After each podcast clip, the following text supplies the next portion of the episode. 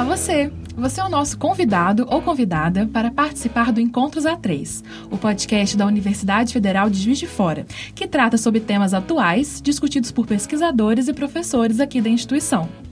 O programa faz parte da produção de jornalismo científico e cultural da revista A3, que agora também é digital.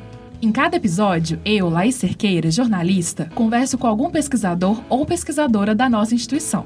No programa de hoje, vamos aproveitar o gancho do Dia do Professor, comemorado no dia 15 de outubro.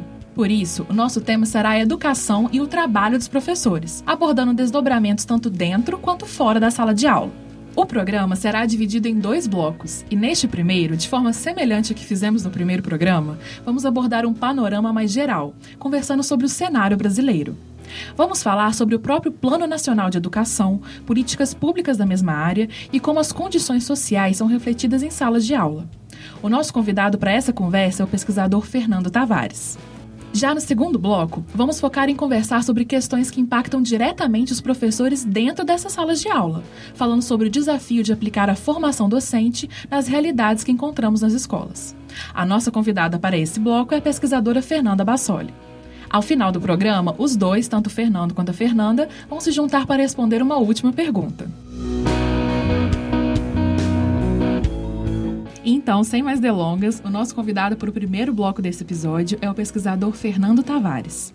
O Fernando é professor do Programa de Pós-Graduação em Ciências Sociais e do Programa de Pós-Graduação Profissional em Gestão e Avaliação da Educação Pública da Universidade Federal de Juiz Fora. Seja bem-vindo ao podcast Encontros A3. Fernando, dá um alô aí para o nosso ouvinte, por favor. Olá, ouvinte. E principalmente um alô especial a todos os professores, colegas de educação e a gente vai conversar um pouco sobre isso. Ótimo, obrigado, professor. Primeiramente, tendo em mente as suas pesquisas na área de educação, eu queria te perguntar como que você avalia as políticas públicas de educação que foram implementadas no Brasil nos últimos anos. É, o Brasil avançou principalmente no amadurecimento do Plano Nacional de Educação, mas a gente vive uma estagnação, a gente tem uma preocupação muito grande porque a, a crise educacional é severa e nós temos atualmente pouco empreendimento, pouca inovação, pouco desenvolvimento de novas ideias para a educação e a educação precisa disso. É, a gente comemorou há pouco tempo a chegada do homem à Lua e, e, nem todo mundo sabe que o início desse percurso foi com uma reforma educacional. Foi a reforma educacional do sistema norte-americano, que desenvolveu é, novos estímulos à ciência, à tecnologia que culminou com a corrida espacial e com o desenvolvimento de agências é, novas, inovações para a sociedade civil, para o nosso dia a dia, e tudo isso começou numa escola.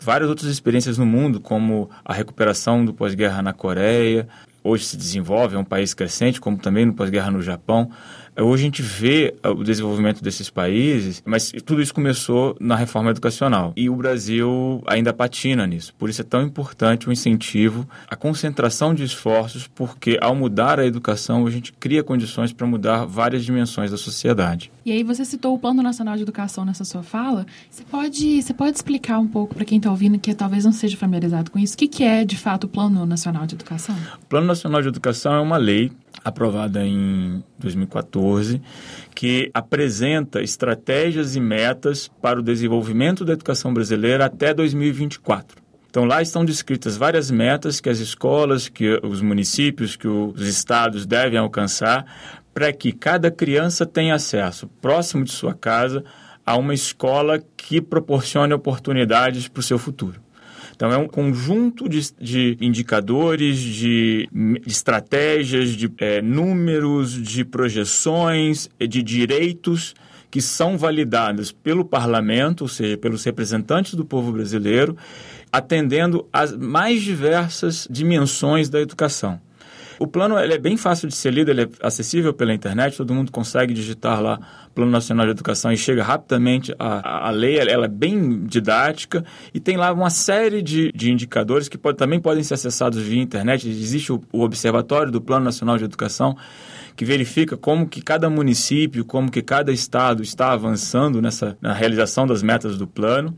E esse conjunto de trabalhos são cumulativos, tendo em vista a realização em 10 anos de metas básicas, de conquistas fundamentais para o Brasil se desenvolver. Sem elas, o Brasil não vai se desenvolver, não adianta. A gente vive na sociedade do conhecimento e sem educação, sem uma educação pública de qualidade, infelizmente nenhum país do mundo se desenvolve o Brasil não será a exceção. Então, para isso que tem o plano e para isso que tem, para isso que a universidade se engaja nisso, né? A universidade, junto com os seus centros de pesquisa, as suas faculdades, o CAED, né, o Centro de Políticas Públicas e Avaliação da Educação, que é o maior centro brasileiro dedicado a esse tema. Todo esse trabalho da universidade se volta a esta meta, a, esse, a, essa realização. Trabalhar junto com as redes públicas, com as redes estaduais, municipais, com o Ministério da Educação, com organismos internacionais, né, apoiando inclusive outros governos. Hoje a universidade chega à África, apoiando, é, já apoiou Moçambique, Angola. Todas essas ações são em prol da transformação da educação brasileira. E isso está sistematizado no plano. O plano, então, é um guia para as instituições, para os governos, para todos os partidos, para todos os membros da sociedade política, para a sociedade civil, se mobilizarem em torno do desenvolvimento da sociedade brasileira como um todo. É o plano que nos fornece indicadores e fornece, nos fornece balizas para nós podermos acompanhar o nosso desenvolvimento. E para isso, é, o plano ele tem um papel muito grande de congregar a sociedade. É quando um, um professor, quando uma escola, quando é, uma pessoa na comunidade é, quer saber como é que está a situação da, da, da educação, ela qualquer cidadão brasileiro pode recorrer ao plano e pode verificar como é que está o andamento, como é que se desenvolve, como que é, as melhorias acontecem, pode cobrar políticos, pode cobrar seus representantes. Ou seja, o plano ele cria um diálogo na sociedade. Então, o plano ele é muito importante para nos guiar como um conjunto, como um, um grande grupo querendo o melhor para o Brasil. A dificuldade é que o plano foi abandonado nos últimos anos. Né? Pouco tem se debatido, pouco tem se dado atenção ao plano. Os debates é, nos últimos meses, mesmo nos últimos é, anos, têm se dado em, em pautas muito retrógradas, muito conservadoras, muito atrasadas. A nossa grande questão é a educação mesmo. A gente quer que as crianças aprendam. A gente quer que as crianças cheguem à universidade, que as crianças é, se realizem, que, que, as crianças tenham desenvolvimento pleno. E, e para isso é preciso avançar o plano. E, e, nisso, quando a gente fala do diálogo, a gente fala também de um diálogo para além do Congresso. O plano não é um plano do Congresso Nacional. E não é o plano de um governo. O plano nacional é o plano de uma sociedade. E estamos juntos nessa batalha, estamos juntos nesse esforço. Que na própria universidade, às vezes nem todo mundo dá atenção ou sabe, a Universidade Federal de Juiz de Fora é a instituição no Brasil que mais chega às escolas públicas. Ela hoje chega, ela tem convênio com 14 sistemas estaduais de educação. Ela chega no Amazonas, na Bahia, no, no, Piauí, na Paraíba, no Ceará, no Maranhão, em Pernambuco, no Rio Grande do Norte, em Goiás, no Espírito Santo, no Paraná, lá no Rio Grande do Sul, em Santa Catarina e aqui em Minas Gerais. Além disso, ainda tem é, outros convênios para apoiar a educação pública em várias cidades do Pará, da Bahia, de São Paulo, de Goiás. O trabalho desenvolvido aqui na universidade, ele chega a professores que nem sabiam que existia Juiz de Fora. Mas é um esforço conjunto para nós colaborarmos com o desenvolvimento da educação brasileira com cada professor que é, dialoga com nossos materiais, que conhece as nossas pesquisas, que partilha esses conhecimentos. E tudo isso é em torno, por exemplo, do Plano Nacional de Educação, da Base Nacional Comum Curricular e de outras políticas que se voltam para o desenvolvimento da educação pública, se voltam para o sonho de um Brasil diferente, de um Brasil melhor, de um Brasil que começa a se fazer na escola aos quatro, cinco, seis anos com professores que sonham também um Brasil, que acreditam em cada olhar de uma criança a possibilidade de um futuro diferente.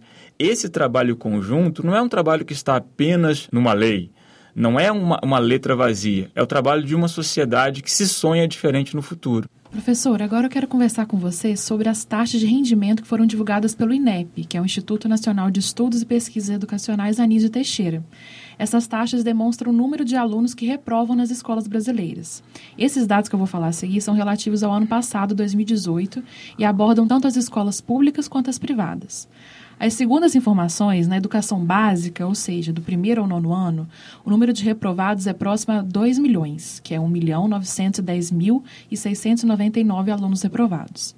Já no ensino médio, são aproximadamente 750 mil reprovados. E, embora esse número seja menor, percentualmente, as reprovações são mais expressivas no ensino médio do que no ensino básico. Se você, ouvinte, inclusive, estiver interessado em ouvir esses dados, ouvir não, nem acessar, pode olhar aqui o post do programa que nós vamos deixar aqui na descrição, um link para que você acesse todas as informações. Aí, Fernando, tendo esses dados em mente, o que, que a gente pode falar para justificar esse alto índice de reprovação? E, além disso, quais as consequências da reprovação para o aluno e para o sistema de ensino? O INEP ele sistematiza os dados oficiais. Então, esses são os dados oficiais exclusivos de reprovação para 2018 os números são muito maiores, infelizmente. E aí a gente tem que pensar que o primeiro ponto é que isso é de um ano. A, a escolarização ela não se dá em um ano. Então, a, a, uma criança ela está exposta por em torno de 15 anos à reprovação. E junto da reprovação tem outros fenômenos que também constituem o que nós chamamos de não aprovação ou de retenção é o abandono, a evasão, é, ou qualquer, outro, qualquer outra ocorrência que impede que a criança prossiga seus estudos numa escolarização regular. É, o Brasil é recordista mundial em indicadores de retenção. E isso é péssimo, isso é horrível, porque isso traumatiza as crianças, é, diminui a autoestima, diminui sua confiança e provoca prejuízos enormes aos cofres públicos. Em torno de 10% dos recursos, dos fundos destinados à educação básica, são é, gastos, são desperdiçados por fenômenos relacionados à retenção. No caso da, da, da, da retenção, para a criança, ela nunca mais terá uma, uma progressão, um desenvolvimento educacional como tinha antes. Tal a rotulação que ela recebe porque ela passa a ser vista e passa a se ver como uma criança que fracassou. São poucos os lugares do mundo em que essa prática ainda é usual. Infelizmente, o Brasil é, é um deles, é o recordista mundial. E para reverter isso, é importante compreender que Tal como a gente viu antes, as políticas públicas são fundamentais, porque é preciso reinventar a escola brasileira, é preciso rever a escola brasileira. E para isso é preciso mais conhecimento, é preciso mais pesquisa, é preciso, é, infelizmente, uma, uma reflexão, e aí no termo mais lato mesmo, né, é, é ser, é se ver no espelho, se ver refletido. E aí daí a noção de reflexão. É preciso colocar a escola brasileira frente a esse espelho para que ela se reflita e se reinvente, se repense. Para isso existe a pesquisa, para isso existe o trabalho da universidade e para isso existe a crítica essas taxas absurdas, essas taxas enormes de não aprovação. É para ter mais ou menos uma ideia, numa geração de uma geração escolar, suponhamos nos alunos que vão estar no final do ensino fundamental, em torno de quase a metade passou por alguma reprovação. Em torno de 45, 40% experimentaram algum tipo de retenção ao longo de sua escolarização. É muito. É algo que no século XXI deveria ser nunca mais admitido. E, e, tem outro dado muito agravante, que é uma única retenção já é um grande indicador de que a criança não completará o ensino médio. Basta uma só. Duas, é praticamente a certeza de que essa criança não conseguirá completar o ensino médio. Então, são, são, são milhões e milhões de crianças todos os anos com seus futuros comprometidos aos 8, 9, 12 anos. Professor, você fala então em mudar esse tipo de pensamento de abordagem na escola em relação à reprovação. Quais seriam alternativas a isso, então? Às vezes a gente pensa, e aí é, haverá, entre os ouvintes, haverá professores e colegas, a gente odeia reprovar qualquer aluno. É, a gente percebe que existe uma certa culpa. É, e quando, na verdade, às vezes a culpa é de uma, de uma tradição que se repete, que se reproduz. E a gente não percebe a quantidade de alternativas pedagógicas, alternativas políticas, alternativas organizacionais que nós temos. A, a dependência, é vulgarmente conhecido como dependência, mas o prosseguimento dos estudos com complementaridade de um conteúdo ou outro. Existe a recuperação paralela, existem as avaliações diagnósticas realizadas no início do ano que identificam a probabilidade de o aluno ter dificuldade de aprendizagem, e aí o aluno é acompanhado desde o início do ano para que aqueles pré-requisitos que ele não tem desenvolvido sejam compensados e ele não venha a reprovar. Existe o contraturno, que é, é, quando, o aluno é quando o aluno tem algum desenvolvimento incompleto, ele passa a frequentar a escola no outro horário que não é o regular. Se ele estuda de manhã, ele frequenta à tarde para que ele compense, que ele aprenda aquilo que está, que está comprometendo o seu, o seu desenvolvimento. Existem várias e várias e várias e várias estratégias pedagógicas, estratégias escolares, estratégias institucionais e alternativas é, previstas dentro da legislação, da Lei de Diretrizes e Bases, é um exemplo. Então, dentro, dentro desse vasto conjunto, poucas são mobilizadas ainda pela escola tradicional brasileira, em grande parte porque isso não faz parte de seu hábito. O processo de que leva à reprovação é muito doloroso, tanto para o aluno, óbvio, que ele é altamente traumatizante, mas para o pro professor, que a cada dia percebe que a turma não está entendendo, a cada dia percebe que o aluno não consegue aprender, é também uma culpa, um processo de frustração para ele, para ela, para a professora, para o professor. E por, daí a importância de pensar alternativas, de pensar possibilidades, de pensar estratégias conjuntas no projeto político-pedagógico da escola, na, nos conselhos de classe, para reverter esse quadro. Se nós queremos turmas e queremos famílias mais engajadas com a escola, nós precisamos, sim, repensar a escola e repensar a forma como vamos lidar com esses indicadores, a forma como vamos lidar com essas trajetórias. Nós precisamos produzir trajetórias mais contínuas e mais promissoras. E isso é possível. Nós sabemos que é possível e nós descobrimos isso como possível no Brasil. Daí o nosso trabalho aqui na universidade, em parceria com o centro de pesquisa, como, como o CAED e tantos outros centros de pesquisa, e, e com as escolas públicas em vários estados brasileiros, em várias cidades e com o governo federal. Professor, em um dos seus artigos, você comenta que, apesar dos prognósticos teóricos e factuais contrários, é constatado que muitos indivíduos estudantes né, em condições sociais mais desfavoráveis vão alcançar o sucesso escolar. Então, qual é a relação entre a condição social e o desempenho escolar? Essa é a relação mais reprodutora como tendência e mais reversível como trabalho. Ela é reprodutora porque no mundo todo, quanto melhor a condição social, maior a probabilidade de um desempenho, de uma realização educacional mais promissora. De maneira geral, o que a gente percebe é como se fosse um balanço, como tem nos parquinhos. Quanto mais a criança tem recursos em casa, menos ela depende da escola, da, daqueles mesmos recursos na escola recursos materiais e imateriais. Quanto menos ela tem determinado recurso material e imaterial na escola, na, na família, mais ela depende daqueles recursos na escola. Então, é esse equilíbrio que traduz a relação entre a, a, o ambiente privado, o ambiente familiar, essa socialização primária e a socialização secundária, o ambiente institucional, o ambiente é, escolar. Na prática, nós percebemos várias e várias escolas e famílias que conseguem compreender esse processo e conseguem reverter esse processo. Basicamente, utilizando de recursos imateriais, a atenção, a expectativa, a confiança na, no aluno, na criança, o acompanhamento dos estudos, não deixar a criança. É, reprovar, não deixar a criança ser retida, manter a criança, é, escolher boas escolas para essa criança.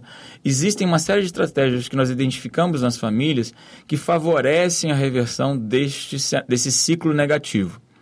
Isso também nas escolas. Nas famílias, por exemplo, manter as crianças no turno diurno, é, desincentivar ou, ou, ou, coibir o trabalho precoce, ler junto, é, conversar com a criança é, de que ela é capaz, de que todos confiamos. Por exemplo, trazer a criança à universidade para conhecer um dia você estudará aqui, você é capaz, nós confiamos. E a universidade sempre se mantém muito aberta a receber estudantes de todas as escolas. Então, esse diálogo com a sociedade é crucial porque são corações, são, são sonhos de crianças de 10 anos, de 9 anos, de 6 anos, que querem um, um futuro, querem uma oportunidade diferente. É nisso que nós acreditamos. E nós acreditamos também porque nós percebemos, nós pesquisamos escolas. Então, nós, nós percebemos e nós aprendemos que o segredo do sucesso educacional são os professores. São professores que acreditam que toda criança consegue aprender.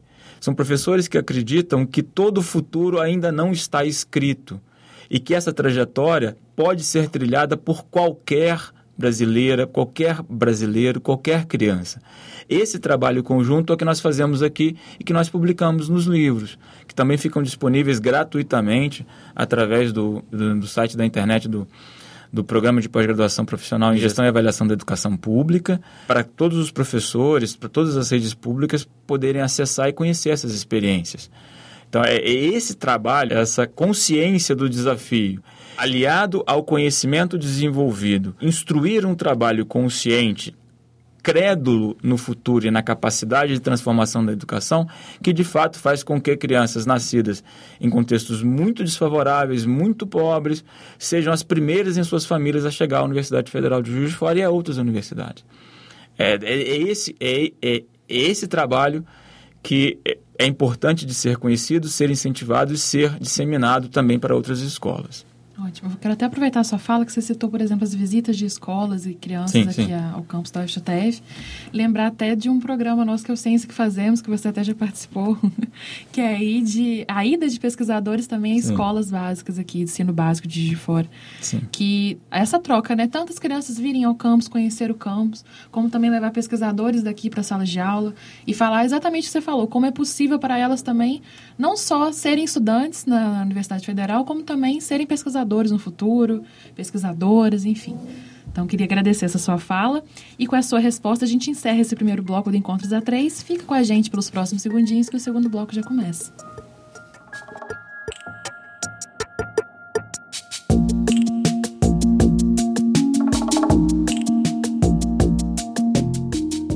Bom, como eu te falei no início do programa, nesse segundo bloco vamos focar em questões que impactam diretamente os professores dentro das salas de aula, falando sobre o desafio de aplicar a formação docente nas realidades que encontramos nas escolas. O Fernando, que foi o nosso entrevistado do primeiro bloco, continua aqui com a gente para que ao final do programa ele e a nossa próxima convidada possam responder a uma última pergunta. E agora, para conversar com a gente neste segundo bloco, eu convido a pesquisadora Fernanda Bassoli, que é professora do Colégio de Aplicação João 23 e coordenadora do projeto de extensão e do grupo de pesquisa Se Ensinar. Fernanda, seja bem-vinda ao podcast Encontros A3 e dá um alô aí para o ouvinte. Olá, boa tarde. Muito obrigada aí pelo convite. É sempre uma alegria, né, falar sobre a nossa profissão, sobre o nosso trabalho. A gente que agradece. E eu já queria começar com uma pergunta para você bem inicial mesmo, porque para muitos, e eu inclusive, esses dois termos que eu quero abordar com você podem soar como coisas muito parecidas, que é qual é a diferença entre o aprendizado e educação? Certo. É, educação né, é um termo mais geral, né, um, um, processo amplo que ele é promovido por diversas instâncias, né, como família, escola, televisão, centros de ciência, jardim botânico, movimentos sociais e até as instituições religiosas. É, dessa forma, a educação né, ela pode ser classificada como educação formal, que é educação né, promovida pela escola, educação não formal, que é promovida pelos centros de ciências, jardim, jardins botânicos, e educa educação informal, que é promovida pelas famílias, pela televisão, movimentos sociais e pelas mídias. É, já o aprendizado ele diz respeito às consequências né, da educação, uma vez que se espera que os processos educativos eles proporcionem aprendizado para os sujeitos envolvidos. É, o aprendizado ele pode ser definido né, é, a partir de várias é, perspectivas teóricas. Né? A perspectiva principal que baliza o meu trabalho na sala de aula e as minhas pesquisas é a perspectiva cognitivista. Essa perspectiva diz respeito às modificações na estrutura neural dos sujeitos, nas redes neurais, né? Tem sido tão falado atualmente, né? por conta dessa questão das neurociências, né? Sim. Virou até um, um fetiche. então, dentro dessa abordagem, eu trabalho com a teoria da aprendizagem significativa de David Ausubel. Essa teoria ela tem como premissa né, que o sujeito aprende a partir daquilo que ele já sabe, daquilo que ele já conhece, das experiências que ele já possui, né? Os novos conhecimentos, então, eles são ancorados nessas experiências anteriores. Né? Então, para que a aprendizagem seja significativa ativa, ela tem que se ancorar nesses conceitos prévios que a gente chama de e tem que interagir com outros elementos da estrutura cognitiva dos estudantes. Então, logo, é fundamental nesse processo né, levantar, saber quais são esses conhecimentos prévios ensinar os alunos de acordo, para que se estabeleça né, o significado. Professor, essa complexidade do processo de aprendizagem ele é, ela é abordada não somente nas pesquisas da área da educação, como também é trabalhada e testemunhada no cotidiano das escolas. Aí eu queria te perguntar, dentro desse processo, como que a gente pode aprofundar a discussão sobre a relação entre alunos e professores? Que outros agentes a gente pode ou até deve considerar nessa reflexão? Certo. Então, de fato, a educação é um fenômeno bastante complexo. Né? Ele envolve diversas instâncias, né? Como a sociedade, as famílias, as escolas, as instituições religiosas, movimentos sociais, né? Como eu disse anteriormente. No que diz respeito especificamente à relação entre alunos e professores, entendo que essa deva ser pautada por vários elementos. Principal, né? Afetividade, confiança, o respeito à diversidade do aluno e o que só pode ser alcançado a partir do diálogo. Então, o diálogo, eu diria que é o elemento né, principal nessa relação entre professor e aluno. É preciso conhecer os alunos, é preciso conhecer onde eles vivem, como eles vivem, o que pensam, o que fazem e também deixar-se conhecer pelos alunos. Pois nós, professores, também né, somos seres humanos, às vezes a gente fica num papel né, é, muito distanciado dos nossos estudantes. Então, é, é preciso resgatar né, essa, essas relações entre aluno e professor.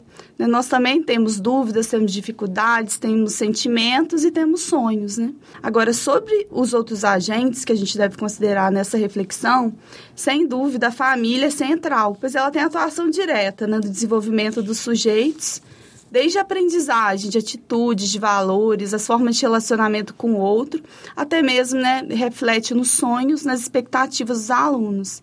Então, assim, é fundamental que as famílias se envolvam na vida escolar dos, dos seus filhos, pois a educação constitucionalmente ela é dever da família e do Estado e não pode caber só à escola essa tarefa. É, e você apontou nas suas pesquisas, Fernanda, que como os professores e os pesquisadores da área da educação eles concordam sobre a importância de atividades práticas no processo do ensino. E aí você também relatou que, no entanto, existe esse um abismo né, entre a importância da, dessas atividades práticas e a execução delas na, dentro do contexto da sala de aula e como que esse uso mais tradicional de atividades práticas pode levar a uma visão deformada da ciência. Aí, o que seria essa visão deformada da ciência? Certo. Então, é, na verdade, eu, eu, falo né, agora enquanto professora né, da área de, de ciências naturais e também pesquisadora dessa área do conhecimento. Então, no contexto das aulas de ciências naturais, ainda predominam as aulas ainda muito presas ao livro didático e aos conhecimentos canônicos é, da ciência, com foco na aprendizagem mecânica do dos conceitos, desconsiderando as relações entre os conhecimentos, né? Por isso eu destaco a importância da aprendizagem, né, significativa. Então, nesse contexto, né, quando as, as atividades práticas elas são realizadas, é muito comum que elas tenham um caráter mais de demonstração, não estimulando a investigação, elaboração de hipóteses, a reflexão e o protagonismo dos alunos. Então, dessa forma, essas práticas meramente demonstrativas, elas acabam reforçando a visão hegemônica de ciência. Então, a visão deformada de ciência, essa visão hegemônica, essa visão de senso comum, né, em que as pessoas consideram as ciências, né, a ciência como neutra, histórica, a ciência pautada por verdades absolutas e produzidas, né, por, por pessoas iluminadas, com inteligência fora do comum, né que inclusive é um grande mito também em torno, né? não só em torno do cientista, da figura do cientista, né, como em relação também à ciência. Então, é isso que eu chamo de visão deformada. Uhum. Né? Então, é, a, a ideia é que essas atividades experimentais né, tragam elementos para aproximar mais os alunos de como se dá o processo de construção né, do conhecimento científico. E você fala tipo de atividades experimentais, eu até lembro, por exemplo, quando eu mesma estava na escola, que às vezes apresentavam, aí geralmente era questões de física, de biologia, mas assim, mostravam coisas de química até, sei lá, mostrava a reação de uma, de uma coisa que mudava de cor, a gente ficava encantado com aquilo, mas a mecânica por trás daquilo não, não entendia, né? Não tem é. uma problematização, né? Por que que isso aconteceu, é. né? E... Exatamente, muito interessante, principalmente essa questão da ciência que você falou que Parece que é uma verdade absoluta, né?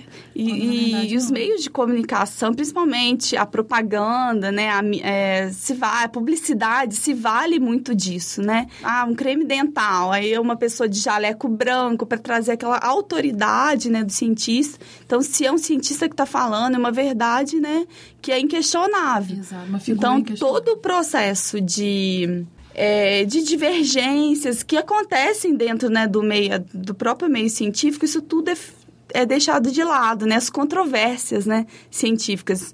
Então, é, as, as controvérsias estão mais presentes né, do que os consensos no Com meio certeza, científico. Mas aí acaba que na escola é reforçado mais essa, essa visão, né, essa, esse conhecimento pronto e acabado. Ótimo. Como se ele se construísse, né?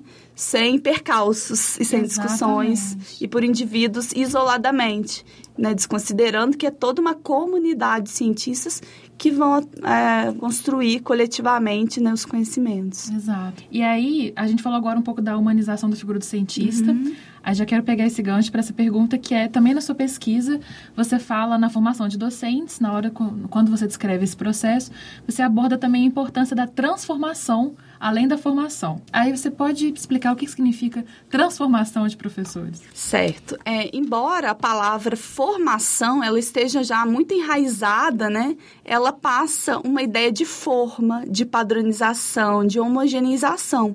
O que vai na contramão da ideia de formação que eu defendo para nós professores. Que ao contrário disso, ela pauta-se pela singularidade né, dos sujeitos, pela valorização de seus saberes, de suas experiências, o que remete mais a um movimento de transcendência de um padrão. Não tem uma única forma de ser professor.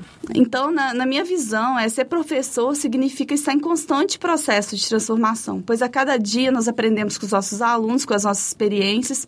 Isso é o que mais me encanta na minha profissão. Ainda sobre a transformação, eu acredito que a educação ela tem um poder de transformar os sujeitos envolvidos nesse processo. E esses sujeitos têm o poder de transformar a realidade. Por isso, para mim, é, é sinônimo né, de transformação e de esperança. Então, eu gosto dessa palavra transformação e é o que encanta, né? O nosso poder de transformar a realidade. Enquanto professores, a gente está numa posição privilegiada, né? Por estar em contato com centenas de alunos. Com certeza. Com esse potencial, né, em mãos, né?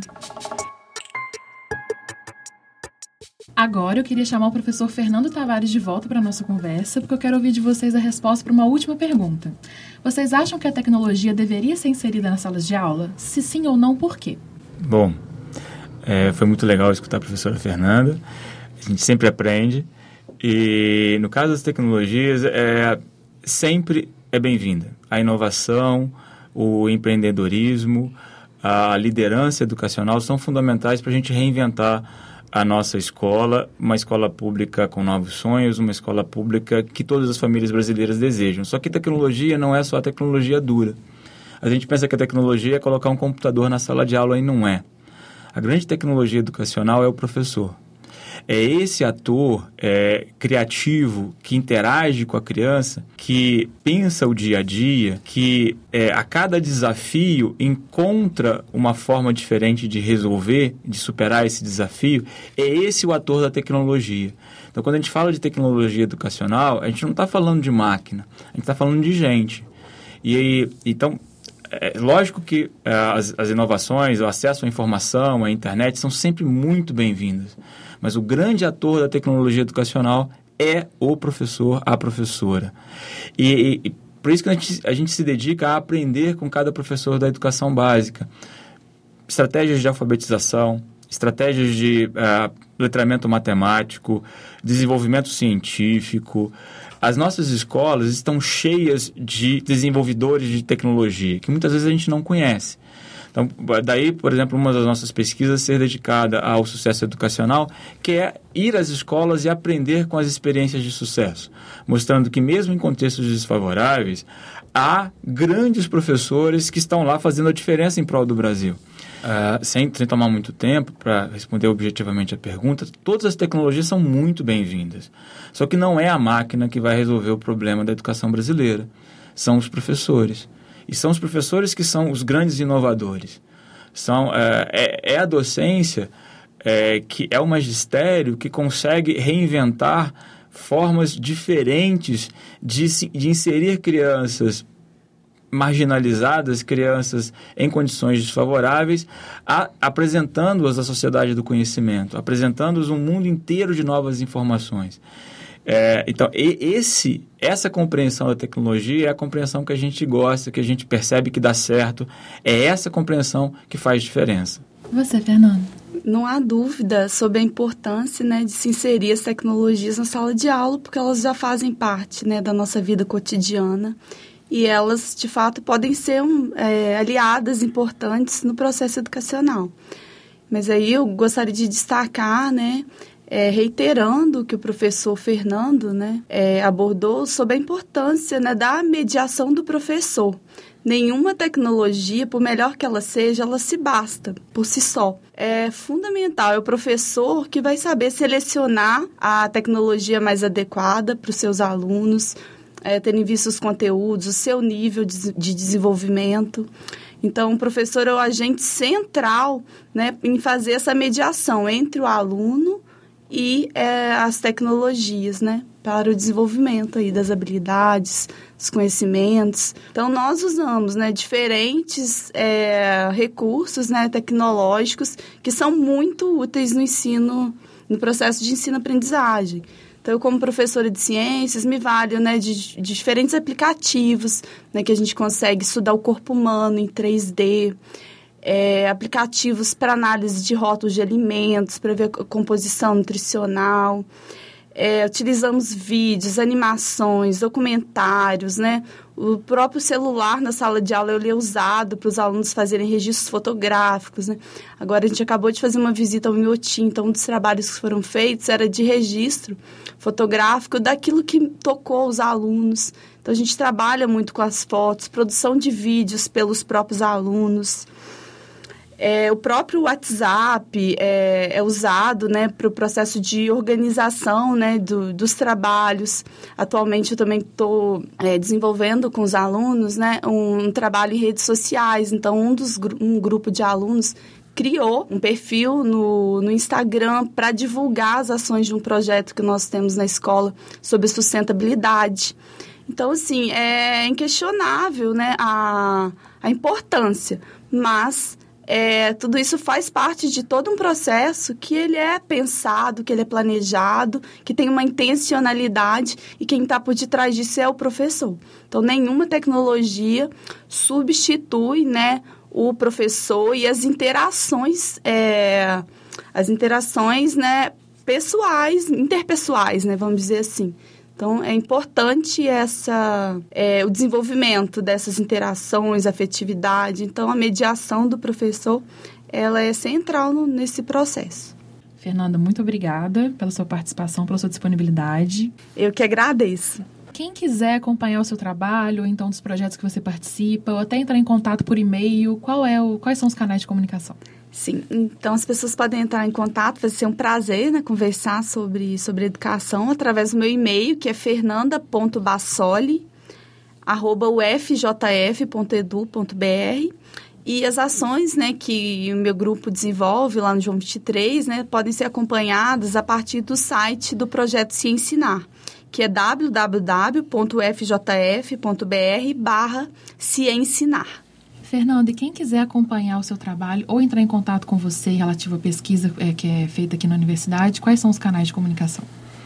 É, aqui na universidade, pode sempre me encontrar no Instituto de Ciências Humanas.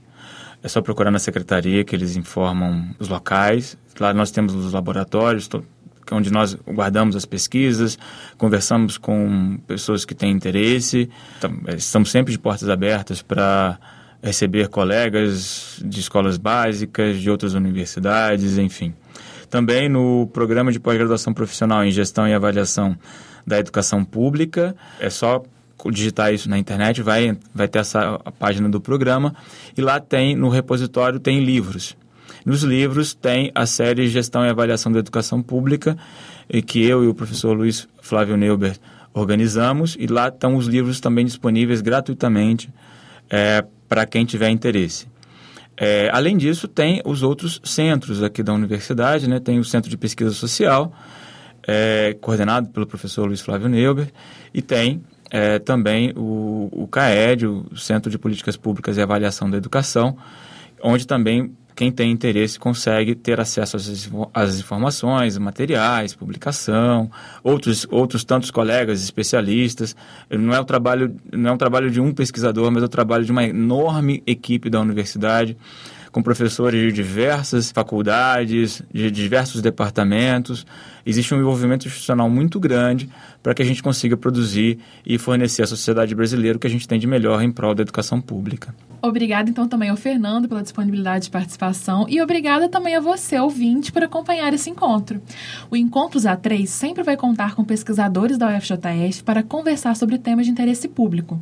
Lembrando que esse também é um papel da universidade, democratizar o acesso à ciência que é produzida aqui. Então, gostaríamos de reforçar que é uma alegria para a gente ter você acompanhando esse programa e fazendo parte dessa transmissão de conteúdo. Conhece alguém que se interessa por esse tema? Indique esse podcast também. Se você também tiver uma sugestão de tema, pode entrar em contato com a gente. Tudo aqui no post você pode ver, né? Nossos também canais de contato de comunicação.